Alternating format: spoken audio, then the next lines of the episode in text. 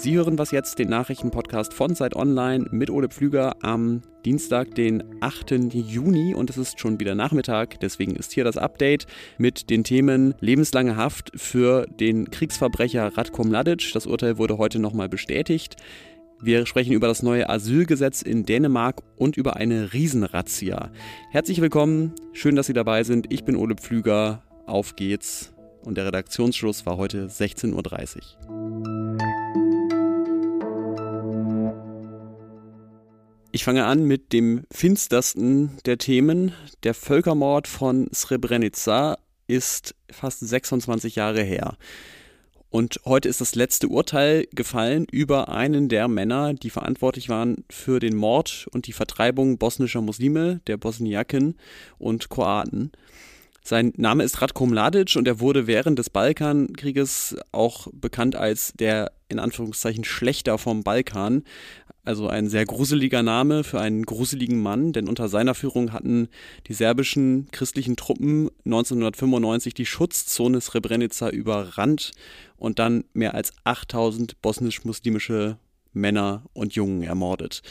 Außerdem gilt Mladic als verantwortlich für die jahrelange Belagerung von Sarajevo mit mehr als 10.000 Toten.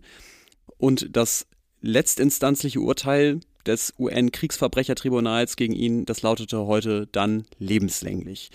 Mit diesem Urteil ist auch die Arbeit des Tribunals für Ex-Jugoslawien zu Ende und Michael Thumann ist unser außenpolitischer Korrespondent. Das wissen Sie, wenn Sie hier regelmäßig reinhören. Und von ihm möchte ich jetzt wissen, ist es diesem Tribunal denn gelungen, den Jugoslawienkrieg und insbesondere den Genozid, der da passiert ist, richtig aufzuarbeiten?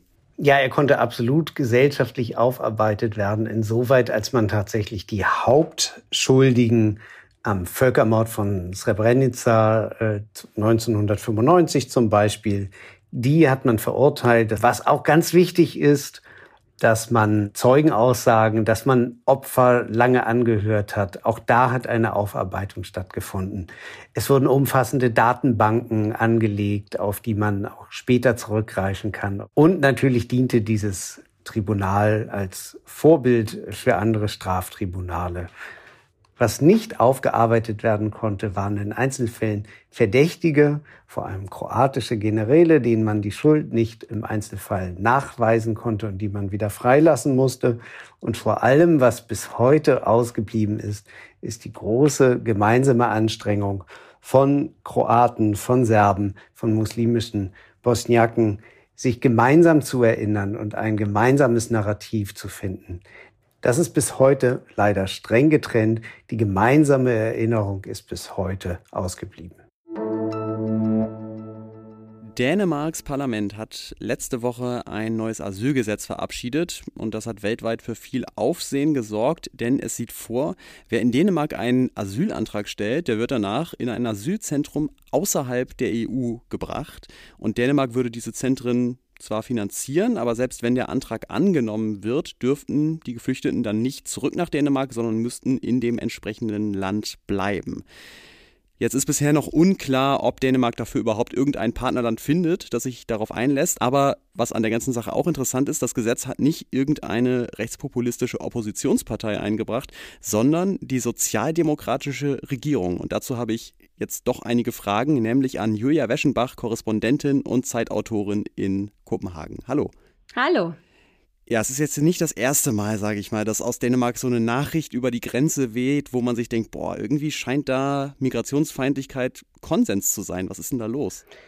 Ja, das ist eine gute Frage, auch ähm, weil ohnehin nur ganz, ganz wenige Flüchtlinge nach Dänemark kommen. Letztes Jahr waren es nur 1500 insgesamt.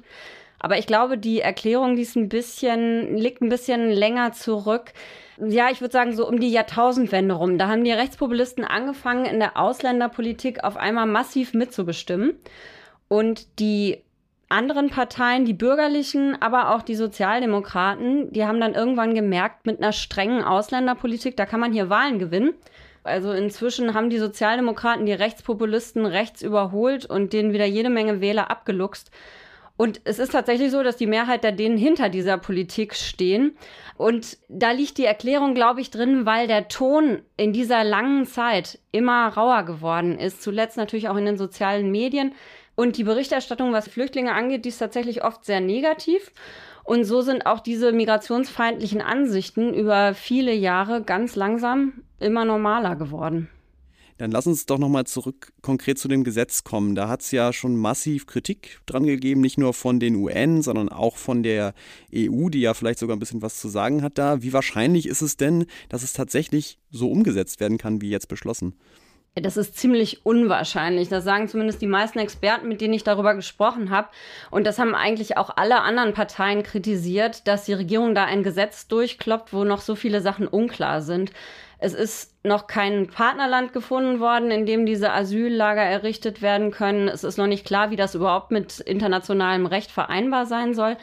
Und sogar der dänische Integrationsminister, der dafür zuständig ist, Matthias Tesfaye, der sagt, man muss sich da mindestens noch ein Jahr gedulden, bis es da überhaupt mal was Neues gibt noch. Das ist also bislang nur Symbolpolitik, aber die kann ja auf Sicht auch ziemlich reelle Konsequenzen haben.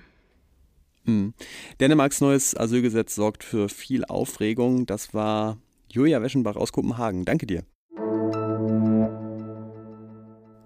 Mehr als ein Jahr lang haben die Ermittlerinnen und Ermittler aus der ganzen Welt from New Zealand and Australia to Europe.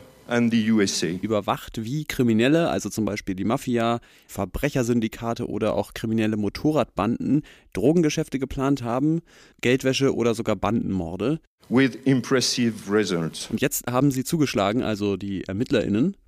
More than 800 arrests. Mehr als 800 Festnahmen erzählt Jean-Philippe Lecouf von Europol hier. More than 700 locations searched. More than 8 tons of cocaine and more. Und dabei sind von den Polizisten mehr als 32 Tonnen Drogen beschlagnahmt worden. An unprecedented amount of information and messages have been gathered. Ein Riesenerfolg also für Europol und vor allem für das FBI. Das hat nämlich diese Operation angeführt.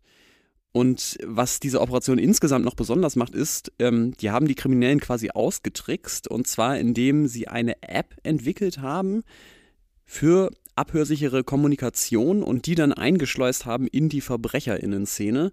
Und das hat besonders gut funktioniert, weil mehrere einflussreiche Kriminelle diese App gelobt haben. Die australische Polizistin Jennifer Hears, die bezeichnet diese Person als kriminelle Influencer und sagt, diese Aktion war ein Wendepunkt in der internationalen Strafverfolgung. Was noch? Als ich heute Morgen in die Vorschau geguckt habe, da dachte ich, oh, das ist doch ein guter Termin. Weil ich äh, Sie sehr herzlich begrüße zu einem wirklichen Anliegen von mir persönlich. Andreas Scheuer, der Bundesverkehrsminister, stellt seinen Masterplan Freizeitschifffahrt vor. Dieser Masterplan Freizeitschifffahrt, wie der Name schon sagt, kümmert sich um die Freizeitschifffahrt. Und das klingt natürlich super, wenn so ein Politiker nicht nur einen Plan hat, sondern den Masterplan, also die Lösung aller Probleme in diesem Bereich, auch wenn es nur die Freizeitschifffahrt ist. Aber wenn man sich dann so durch die News der letzten Tage klickt, dann stellt man schnell fest, es regnet offenbar geradezu einfach Masterpläne. Also da gab es zum Beispiel von den Fraunhofer Instituten den Wasserstoff-Masterplan für Ostdeutschland, in Dortmund den Masterplan Wissenschaft, in Sachsen den Masterplan fürs Studium, den Masterplan fürs Neuenheimer Feld in Heidelberg, bisschen älter den Masterplan Gründerzeit in Wien oder auch einfach nur in Frankfurt der Masterplan Verkehr. Ich glaube, beim nächsten Mal höre ich einfach lieber wieder der Politikerin zu, die einfach nur einen Plan hat oder zumindest einen Bachelorplan. Das war's mit dem Was jetzt Update am Dienstagnachmittag. An dieser Stelle auch verbindlichsten Dank an Pia Rauschenberger, ohne die diese Sendung, naja, wahrscheinlich wäre schon irgendwas bei rumgekommen, aber das hätten Sie, glaube ich, nicht hören wollen. Morgen früh gibt es natürlich wieder eine neue Ausgabe, dann mit Janis Karmesin. Ich bin Ole Pflüger, freue mich wie alle Kolleginnen und Kollegen über Mails an wasjetzt.zeit.de. Danke fürs Zuhören und bis zum nächsten Mal. Tschüss.